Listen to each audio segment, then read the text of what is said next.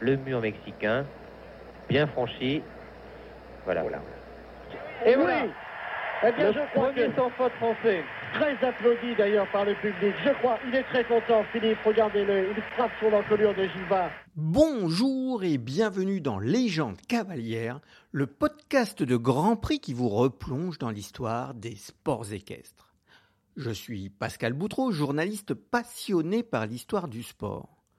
Dans ce 25e épisode, oui déjà 25, je vous propose de saluer la carrière d'un couple qui a fait les belles heures de l'équitation tricolore, il y a plus de 35 ans. 35 ans, et pourtant, le nom du cavalier est une évidence, Philippe Rosier. Retour dans les années 80, à une époque où Philippe a tout juste la vingtaine, mais brille déjà avec son anglo-arabe Jiva. Dans la seconde partie de ce podcast, nous irons en Seine-et-Marne, à Bois-le-Roi, retrouver Philippe dans le club à hausse des écuries de l'espace Rosier.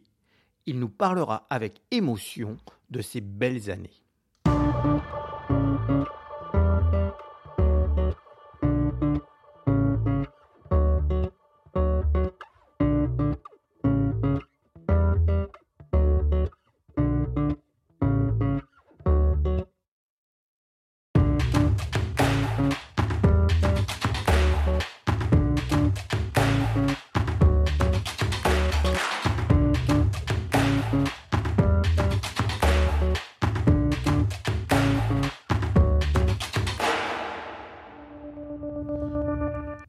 Dans chaque sport, certains noms résonnent d'une façon très particulière et respirent l'histoire. Dans les sports équestres, celui des rosiers est un de ceux-là. Il y a d'abord eu Marcel, champion olympique par équipe en 1976 à Montréal, sous la direction de Jean Dorgex et associé à Hubert Parot, Michel Roche et Marc Roguet. Marcel avait d'ailleurs évoqué ses souvenirs dans le premier épisode de Légende cavalière, présenté par Sébastien Roulier. Un épisode que vous pouvez toujours réécouter, bien évidemment. 40 ans plus tard, à Rio de Janeiro, la Marseillaise a de nouveau retenti.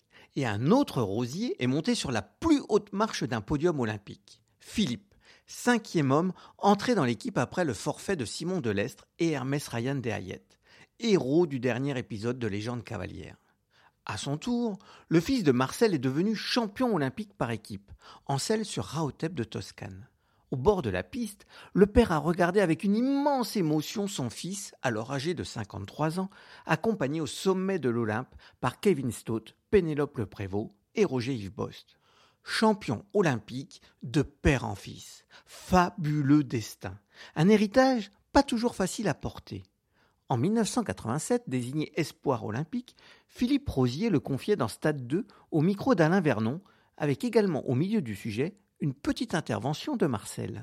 L'espoir olympique s'appelle Philippe Rosier, 24 ans, le fils de Marcel Rosier, le champion olympique, mais la même passion du cheval. Pourquoi j'aime le cheval? Parce que le cheval, c'est c'est un animal qu'on découvre tous les jours et qu'on. on- on- je crois qu'on ne connaît jamais vraiment à fond. À quel moment vous avez compris qu'il avait vraiment du talent pour le cheval? Je l'ai compris euh, lorsqu'il avait 15-16 ans.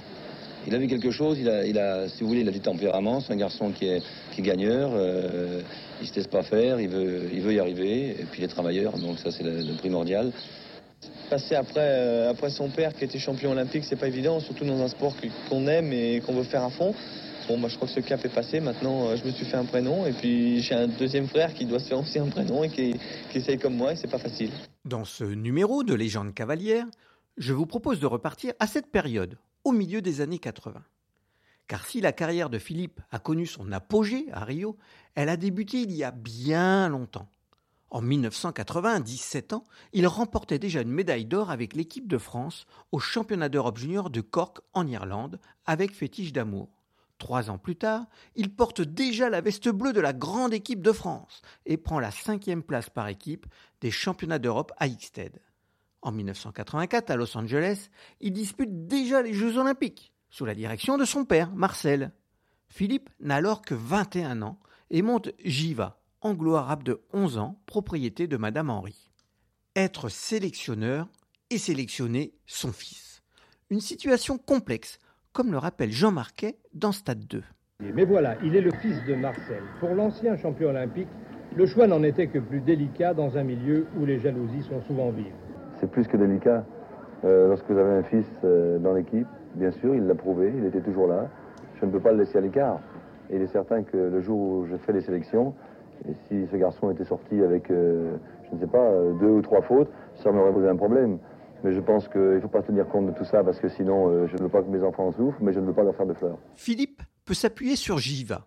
Le cheval a également séduit son père sélectionneur. Jiva a 8 ans, c'est un cheval comme Japlou, courageux.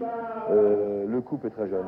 Philippe fait équipe avec Pierre Durand et Japlou, Frédéric Cotier et Flambossé, et Éric Navet et Stador, confiés par Hervé Godignon, privé de Jeux Olympiques en raison de son statut de cavalier professionnel.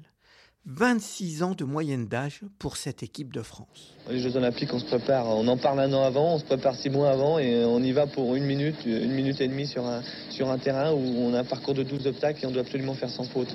Et c'est là que la, tension rentre en, jeu et qu'il faut avoir les nerfs pour, pour tenir. Le couple Philippe Rosier-Giva passe à travers le premier acte. Alain Teller est au commentaire dans la deuxième manche de la Coupe des Nations. Le mur mexicain, bien franchi. Voilà. voilà. 1, 2. Ouh là là, il est arrivé. Et oui eh bien, je crois que sans faute français. Très applaudi d'ailleurs par le public. Je crois, il est très content, Philippe. Regardez-le, il frappe sur l'encolure de Giva. Ce sans faute, le seul des Bleus, remet la France en position de monter sur le podium au moment où Pierre Durand et Japlou entrent en piste. Avec la barrière. Cette fameuse barrière qui a fait du mal à tellement de concurrents. Oh Pierre Durand sur la barrière. Et le cheval qui Et Japlou qui parle. Terrible. La France ne prendra finalement que la sixième place. Pierre Durand et Japlou auront leur revanche, bien sûr, quatre ans plus tard à Séoul. Mais revenons à Los Angeles, direction l'individuel avec cette fois Jean Marquet derrière le micro pour la deuxième manche de Philippe. Mesdames, Mesdemoiselles, Messieurs, bonsoir, ici Los Angeles.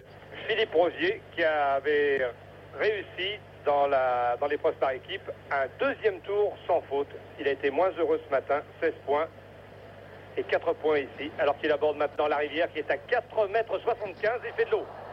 8 points, le cheval ne s'est pas du tout enlevé.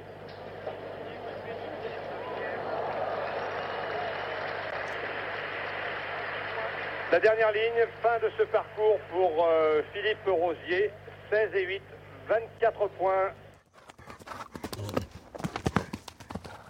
Trois ans plus tard, on retrouve Philippe et Jiva sur la piste du Palais Omnisport de Paris-Bercy, rebaptisé aujourd'hui l'Accord Arena.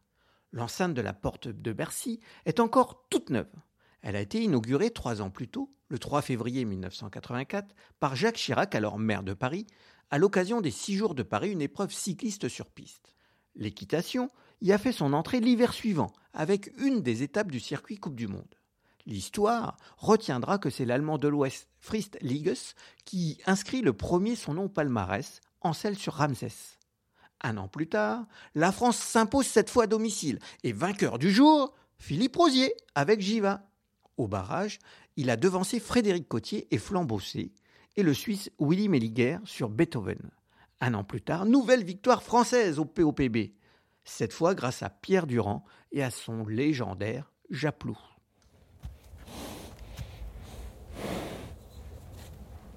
Nous sommes désormais en 1987. Depuis 1986, Patrick Caron est le sélectionneur de l'équipe de France. Le POPB accueille cette fois la grande finale du circuit. Créée en 1978, la Coupe du Monde est jusqu'à présent largement dominée par les cavaliers venus d'Amérique du Nord. À l'exception de la première finale, remportée par l'Autrichien Hugo Simon avec Gladstone, sept des huit titres sont repartis outre-Atlantique. Encore plus impressionnant, les Nord-Américains ont déjà trusté le podium à 15 reprises très discret depuis le début du circuit, hormis les places d'honneur de Gilles Bertrand de Balanda avec Galoubet A et une troisième place de Pierre Durand et Japlou en 1985 à Berlin, les cavaliers français espèrent profiter du soutien de leur public pour enfin briller. Pour cette neuvième finale de l'histoire, la France présente sept couples. Philippe Rosier avec Giva, mais aussi Hervé Godignon avec La Belletière, Jean-Marc Nicolas avec Midway Saint-Père, Hubert Bourdi avec Morgat, Cathy Monane Prudent avec Special Envoy et Michel Robert avec Lafayette. Sans oublier Pierre Durand et Japlou qui, durant l'hiver, se sont déjà imposés à Bordeaux, le troisième des cinq succès du couple en Coupe du Monde. Invité de Télématin, Philippe confie son goût pour les compétitions indoor. Je préfère l'intérieur parce que c'est plus chaud, il y a un public qui est plus près, l'ambiance est meilleure. Mais c'est sûr qu'en tant que cavalier, c'est plus difficile à monter parce que les obstacles sont plus rapprochés et il faut négocier très rapidement. Cette finale commence par un épisode insolite. Le service d'arrosage a inondé la piste qui peine à sécher. La décision est prise de repousser la chasse d'une journée. Les cavaliers sont remontés, mais doivent se plier à ce report. Le lendemain, place au sport. Meilleur chef de piste français de l'époque, Philippe Gaillot a dessiné des parcours difficiles. Dans l'épreuve d'ouverture, seuls 3 des 43 partants sortent de piste sans faute. La tête du classement est occupée par Catherine Birdsall, une jeune américaine de 28 ans, et The Natural, un ouvrier avec lequel elle était déjà associée un an plus tôt, lors du titre par équipe décroché au championnat du monde d'Aix-la-Chapelle. Côté français, le meilleur rang est occupé par Philippe Rosier. Avec Jiva, il a choisi la prudence. Stratégie pour le moment payante. Il pointe en neuvième position. Le lendemain, le francilien décide d'accélérer et s'impose au barrage devant Katharine Burtsal. Mais l'américaine conserve la tête du classement général, devant Hugo Simon en selle sur Windsor. Philippe Rosier est désormais troisième. Dimanche, jour des seigneurs, jour de finale. 15 000 spectateurs ont rempli les tribunes du POPB, forcément plein d'espoir pour le meilleur tricolore. L'ambiance va devenir explosive avec la première manche. Philippe Rosier et Giva réalisent l'un des rares parcours vierges, alors qu'Hugo Simon s'effondre. Catherine Birdsall ne peut éviter une faute. Philippe est désormais en tête, tout proche de devenir le premier Français à soulever le trophée Volvo de la Coupe du Monde. Il tient son destin entre ses rênes, un sans faute, et la Marseillaise résonnera dans Bercy. La deuxième manche est difficile, avec notamment un triple en fin de parcours. Les cavaliers se succèdent sur la piste parisienne, mais peu parviennent à résoudre tous les problèmes. Money Time, l'heure du verdict, l'heure du dénouement. Avant-dernière sur la liste de départ, l'américaine entre dans l'arène avec The Natural, premier cheval ayant cumulé un million de dollars de gains, un couple à qui beaucoup promettent un brillant avenir. Sans faute. La pression est énorme sur les épaules du jeune cavalier de Bois-le-Roi. Il n'a plus le droit à la moindre erreur. Bercy se tait. La première partie du parcours est parfaitement maîtrisée. La victoire se rapproche. Malheureusement, l'entrée du triple, onzième obstacle du parcours, est fatale. Giva laisse traîner un postérieur. Faute. Philippe Rosier doit se contenter de la deuxième place derrière Birdsall. Une deuxième américaine, Lisa Jackin, associée au pur sang For the Moment, complète le podium. Au journal de TF1, Alain Teller salue la performance. 15 000 personnes cet après-midi à Bercy. Bravo Madame Catherine Bursal. Vous avez dompté ces messieurs et dressé natural ce trésor d'un million de dollars. C'est tout bon pour Philippe Rosier. Il galope vers son deuxième sans faute. Et puis, regardez, patatrac, un petit soulier verni, un petit sabot oublié sur le premier élément du trip. Il est deuxième. Pris en sandwich entre deux cavalières. À la remise des prix, Philippe reçoit sa récompense des mains de la princesse Anne, alors présidente de la Fédération équestre internationale. Avec le sourire.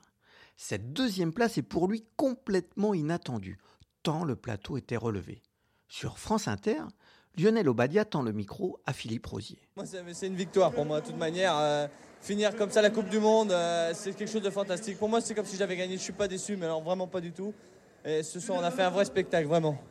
Elle a été décidément vaillante jusqu'au bout, cette américaine. Oui, oui, elle s'est battue comme moi. Elle, a joué le jeu à fond et c'était elle ou moi. Bon, c'est elle, tant mieux. on s'est battu, elle a gagné, c'est que c'était la meilleure aujourd'hui et moi, c'est que j'étais le deuxième. J'espérais être dans les dix premiers avant d'arriver ici. Euh, le deuxième jour, euh, je, premier jour, je suis neuvième. Après, je suis euh, troisième avant la finale. Moi, j'y croyais à fond. J'étais, j'étais motivé, mais vraiment comme j'ai rarement été. En descendant après l'ultime parcours, qu'a dit votre père? Il est content, je le vois dans ses yeux, c'est tout. Hein. Et là, ça devait être bien. Ouais, c'était pas mal. Ouais. La suite du classement est un hommage à l'histoire des sports équestres. Dans l'ordre, Paul Schockemel et Deister, couple triple champion d'Europe. Yann Millard et Big Ben, vainqueurs des deux finales suivantes. John Whittaker avec Milton, seul double sans faute du jour et futur vainqueur de la finale en 1990 et 1991, ainsi que Pierre Durand et Japlou, futurs champions olympiques. La France devra attendre jusqu'à 2004 pour enfin remporter cette finale de la Coupe du Monde grâce à Bruno Bruxo et Dilem de Seff, héros d'un autre épisode de Légende cavalière que vous pouvez réécouter. Après cette finale parisienne, Philippe et Giva iront conquérir d'autres médailles. L'argent par équipe, notamment au championnat d'Europe de Saint-Gall l'été suivant. Le cavalier, réputé pour être l'un des plus rapides du circuit, enrichira son palmarès avec d'autres chevaux qui marqueront aussi les sports équestres tricolores, comme Oscar Minotière pour plusieurs victoires en Coupe du Monde, Rocco pour une médaille d'argent par équipe aux Mondiaux de la Haye en 1994, Barbarian avec lequel il finira au pied du podium par équipe au JO de Sydney en 2000, Héritière d'Adrier, Idéal de Prisset et bien évidemment Raotep de Toscane pour le sacre de Rio, avec une joie et une fierté dont on se souvient tous. Le partager avec mon père sur place en direct, c'est formidable. Il aurait pu être à la télé de l'autre côté en France. Et euh, non, c'est, moi je suis, fier d'être rosier. le destin de Jiva fut hélas bien plus tragique. Le 1er septembre 2001, peu avant 6h30, un incendie dévaste entièrement près de 1000 mètres carrés de bâtiments, dont une partie du grand manège et une écurie qui abritait 29 chevaux. 28 chevaux meurent, dont Jiva, alors âgé de 26 ans. Le coup fut terrible pour la famille Rosier. Mais à force de travail et de détermination, la saga Rosier a repris de plus belle, avec en point d'orgue le sacre de Philippe Arillo, écrit en lettres d'or.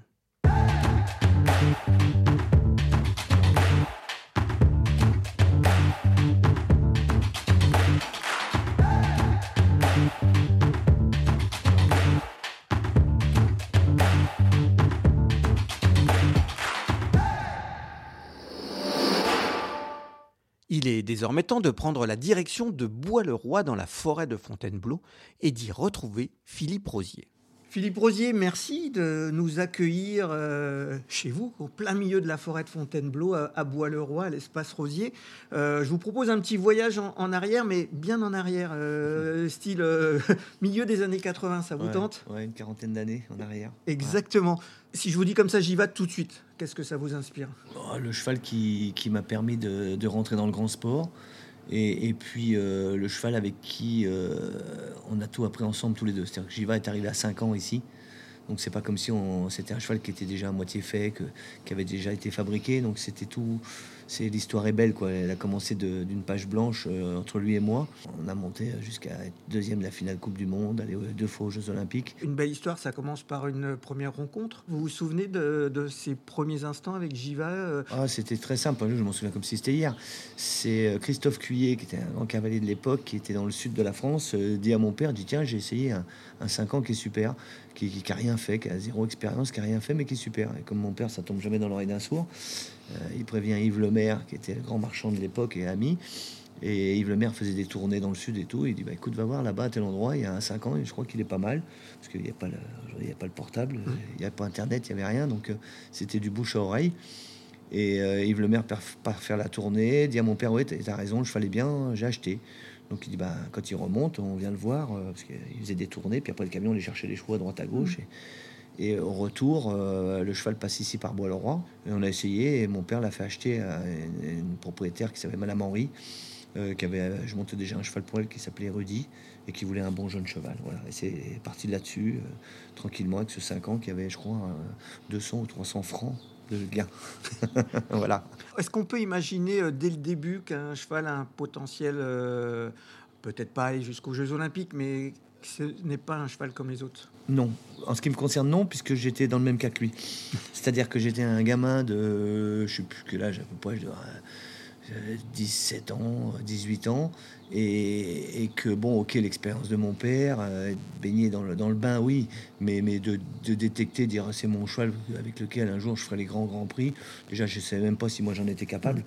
Donc euh, c'est là où l'histoire est belle, c'est qu'on a gravé les échelons ensemble. C'est-à-dire que moi, avec, avec ce cheval, on a commencé à faire les 6 ans, les 7 ans. À 8 ans, on a commencé à faire un peu plus haut. À 9 ans, quelques grands prix. Euh, je découvrais en même temps que mon mmh. cheval, en fin de compte. Mmh. Voilà. Euh, j'ai eu la chance avant d'avoir un, cheval qui s'appelait Galant de la Cour, qui m'avait déjà permis de sauter un petit peu des, grosses épreuves. donc j'avais déjà de l'expérience d'un mètre 45-50. Mmh. Mais voilà, ça avançait. voilà, l'expérience, on, l'a pris ensemble. Et jamais j'aurais pensé déjà que moi, personnellement, j'étais capable d'aller aux Jeux Olympiques. Et encore moins avec ce cheval-là, puisque je, je on est parti d'une feuille blanche, vraiment. Alors justement, ça se passe comment ces étapes qui mènent vers le, haut niveau euh, Il y a des moments euh, d'euphorie, à l'inverse, il y a des moments de, où on n'y croit plus? Oh, C'est la vie d'un cavalier, ça, d'avoir ces moments euh, d'euphorie et des moments où on n'y croit plus et des moments de doute. Mais moi, j'ai eu la chance d'être encadré par mon père.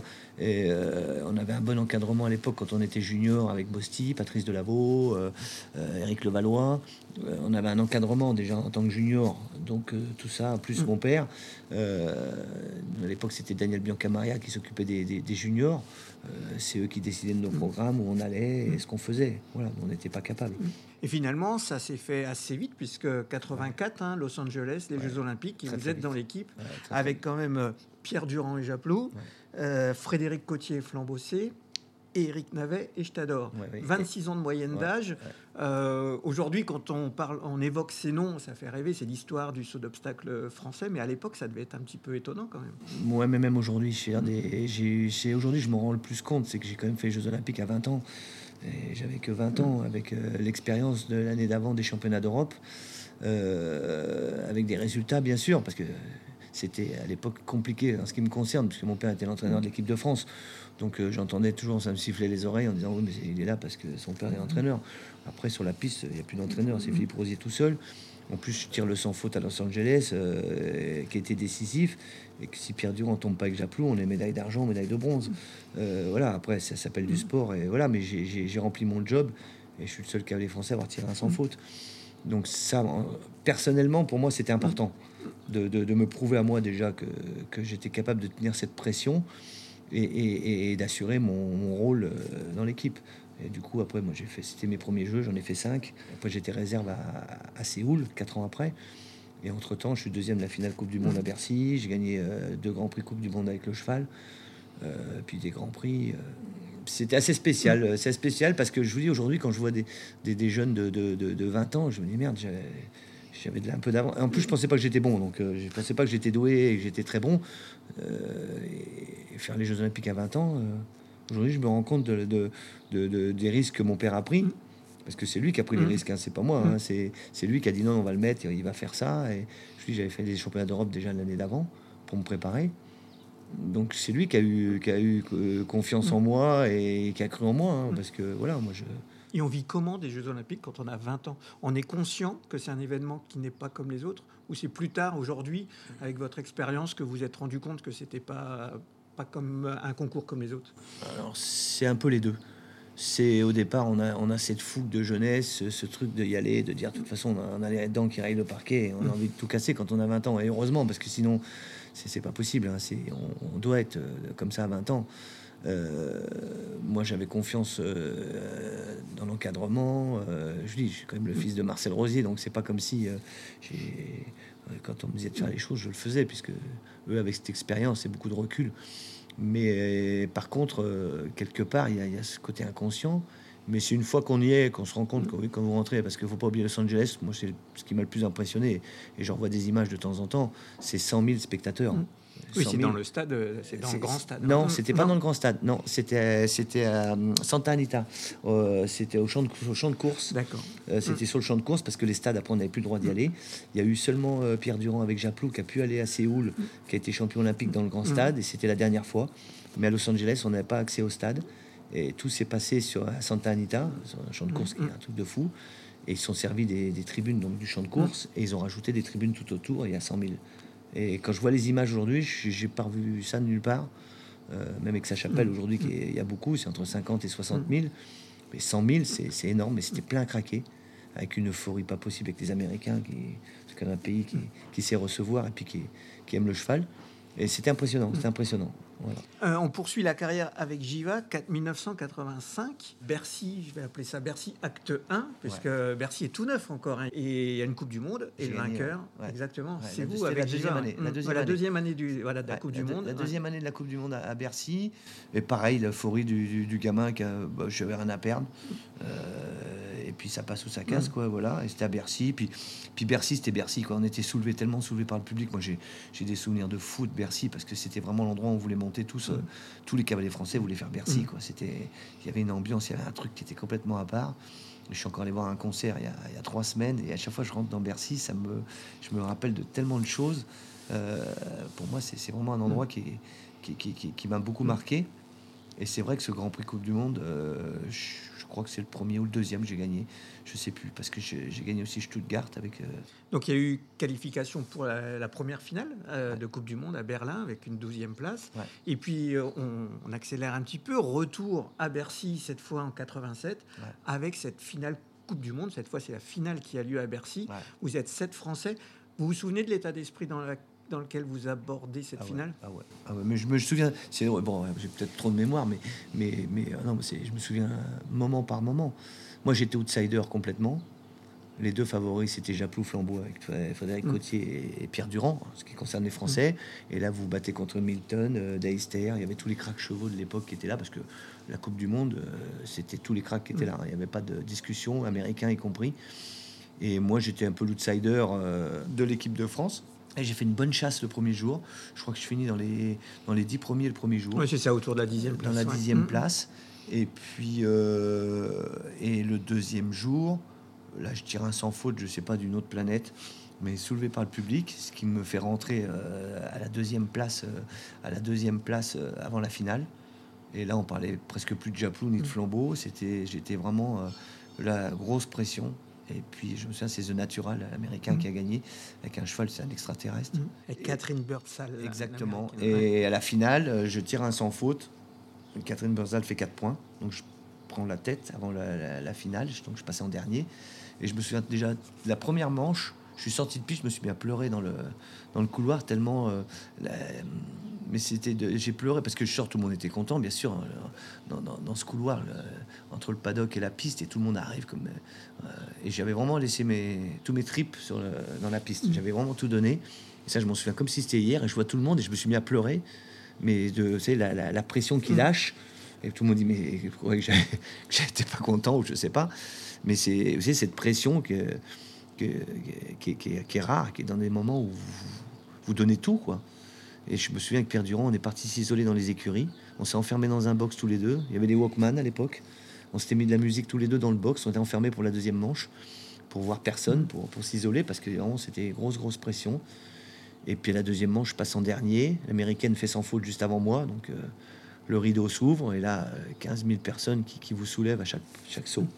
Et puis une petite faute entrée de triple qui me, qui me fait perdre la première place. Mais euh, heureusement, j'ai gardé la deuxième un souvenir de fou, de fou. J'ai vu des photos où vous êtes, c'est la princesse Anne qui vous remet euh, la, coupe. Elle était présidente, de la FU à l'époque et on voit le sourire. Souvent, la deuxième place, on hésite entre le sentiment de pas être passé loin et le côté. Euh, bah, non, c'est comme si j'avais gagné. Franchement, c'est comme si j'avais gagné parce que d'abord, on s'est battu comme des lions, on a tout donné.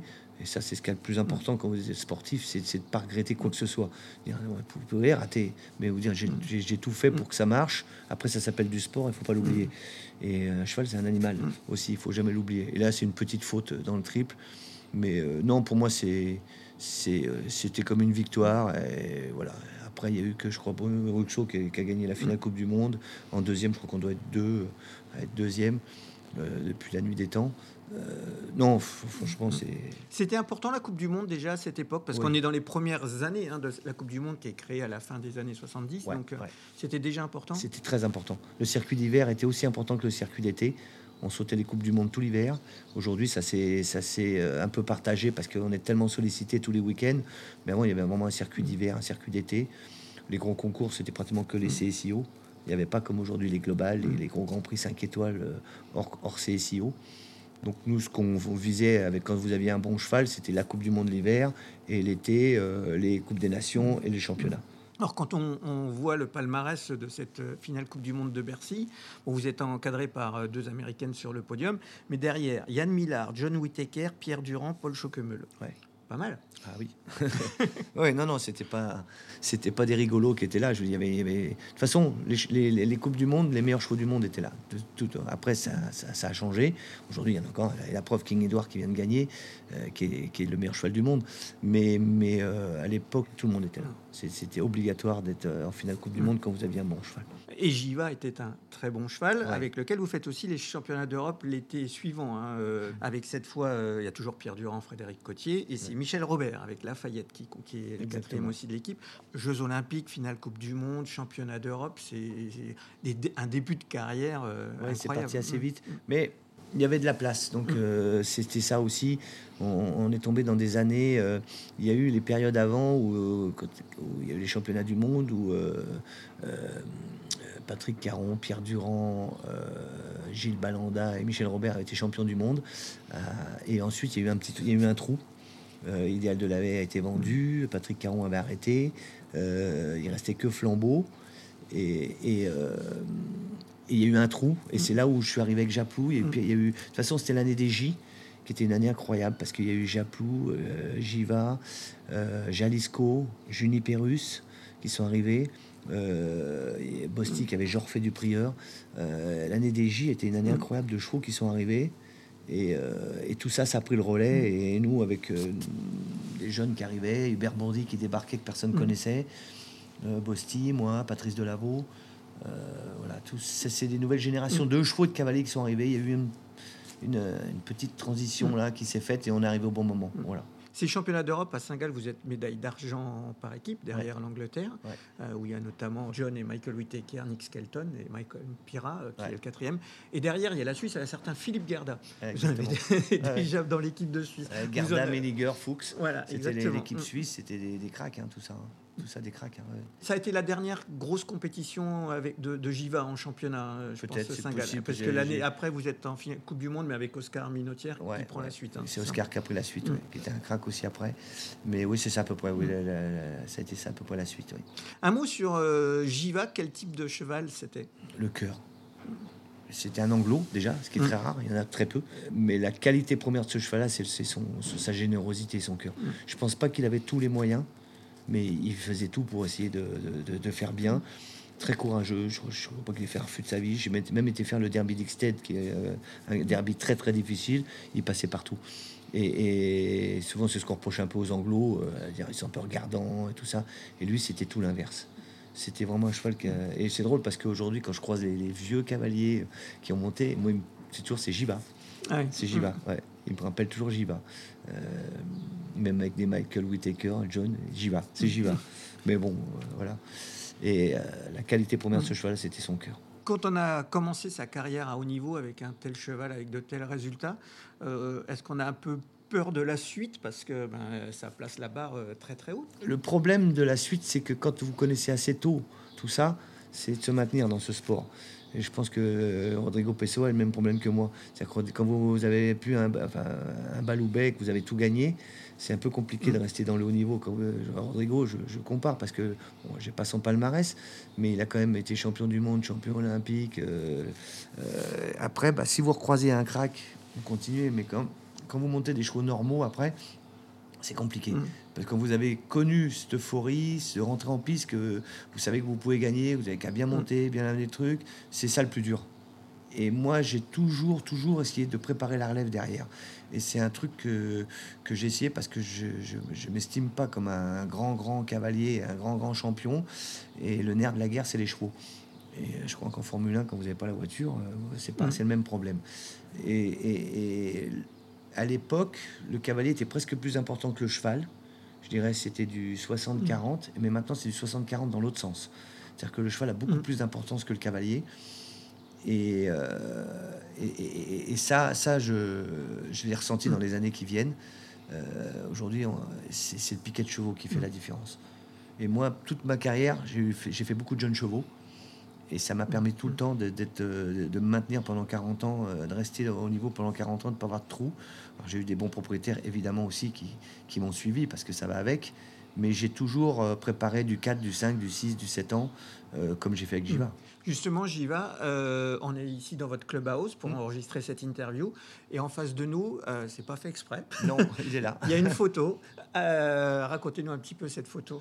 ça, c'est Los Angeles. C'est Los Angeles, mes premiers Jeux Olympiques avec Jiva. Euh, et, ce qui est drôle, c'est que la photo d'à côté, et c'est aussi Jiva, mais là, c'est avec mon père dessus, ce qui est très rare. Et Jiva avait 6 ans. Et moi, j'avais mes études, je pouvais pas aller en, Congo. Et mon père était parti à Pau.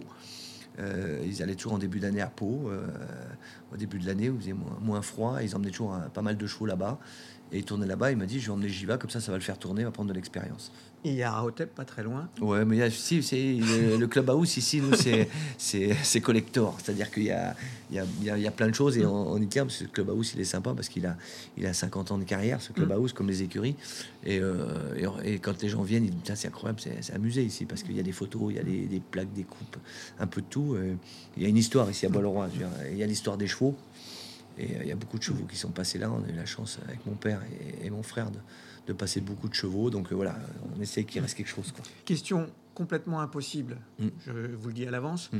Euh, entre Jiva, le cheval qui vous a permis de monter, et Raotep qui est à côté. Ils ont deux points communs, c'est cette générosité. Mm. Parce que Raotep, je, le compare à, Jiva, c'est pas un cheval qui avait les, tout, tous les moyens, mais il faisait de façon à les avoir. Et Raotep, c'est vraiment le. Parce que les deux si vous m'auriez dit déjà 7 ou 8 ans que j'irai aux Jeux Olympiques avec les deux et qu'encore avec les deux, je vous aurais dit non. Mm. C'est ce qui les rapproche le plus. Les deux, on les a achetés, on les a eus en pensant bon bah ça fait partie de jeunes chevaux qu'on prépare et qu'on mm. verra. C'est pas où vous dites waouh, celui-là, euh, je vais aller loin avec. Aucun des deux. Mm. Ça n'a jamais été le cas jusqu'à 9 ans, les deux. Ils montraient rien de spécial, mais par contre, ils avaient du cœur et, et, ils ont vraiment ce point commun. Alors peut-être c'est moi qui le transmets, j'en sais rien, mais ces deux chevaux-là, et, je pense que des grands professionnels auraient dit la même chose. Mm. Personne n'aurait détecté que ces deux chevaux-là étaient capables d'aller aux Jeux Olympiques. Et ben euh, voilà. Et j'en ai eu un troisième qui était comme ça aussi, qui était formidable, c'était Barbarian. Et j'ai fait les Jeux Olympiques de, de Sydney avec Barbarian, et ça se rapprochait mm. beaucoup de ces deux chevaux-là. Des chevaux qui, qui, vous montez un cran, ils sont là, vous montez un cran, ils sont là, vous montez un cran, ils mm. sont là, vous montez un cran, ils sont là. Ben, et, à la fin, on dit merde, je pensais pas qu'on irait jusque-là. Euh, voilà, ça c'est les points communs de, de ces trois chevaux-là que j'ai emmenés aux Jeux Olympiques qui, qui, qui, qui c'était pas écrit. Mm. Voilà, c'était pas écrit le jour où j'ai monté dessus. Une chose qui n'est pas écrite, dernière question en conclusion, euh, mm-hmm. Philippe, euh, Los Angeles 1984 mm. et les Jeux Olympiques 2028, mm. c'est à Los Angeles. Exactement. L'histoire, elle serait dingue. Elle serait un peu dingue. Mais bon, j'ai un peu d'âge maintenant. Euh, tout va bien physiquement et tout. J'ai encore la pêche. Donc c'est pour ça que je continue à monter parce que on me pose la question aussi souvent. Mais euh, aujourd'hui, j'ai 60 ans et j'ai l'impression d'en avoir 40 et je me force pas. Euh, j'ai pas besoin de faire de régime. je suis passionné par ce que je fais. Le physique va. J'ai des bons chevaux. J'ai des, des, gens qui me suivent. donc, donc voilà, ça voilà, donc j'arrêterai quand je penserai que ce sera le moment, mais je n'ai pas, pas fixé de date aujourd'hui. Euh, on continue, on verra bien. Eh bien, parfait. Merci, Philippe. C'était sympa ce petit voyage en arrière? Ah, bah oui, mais ça fait toujours plaisir. Et puis, il faut que l'histoire. Euh, euh, je sais pas comment expliquer ça, mais, mais je pense que les gens doivent connaître l'histoire de, des cavaliers et des chevaux, la mienne comme celle des autres, bien sûr. C'est bien de revenir en arrière de temps en temps. Merci, Philippe. Merci. C'était un podcast de Grand Prix. Un très très grand merci à Philippe Rosier, merci à Swan Decam et à Sébastien Roulier pour leurs précieuses contributions. Merci à vous d'avoir écouté ce podcast que vous pouvez bien évidemment partager sur les réseaux sociaux. N'hésitez pas à le soutenir par votre vote et vos commentaires sur les plateformes d'écoute.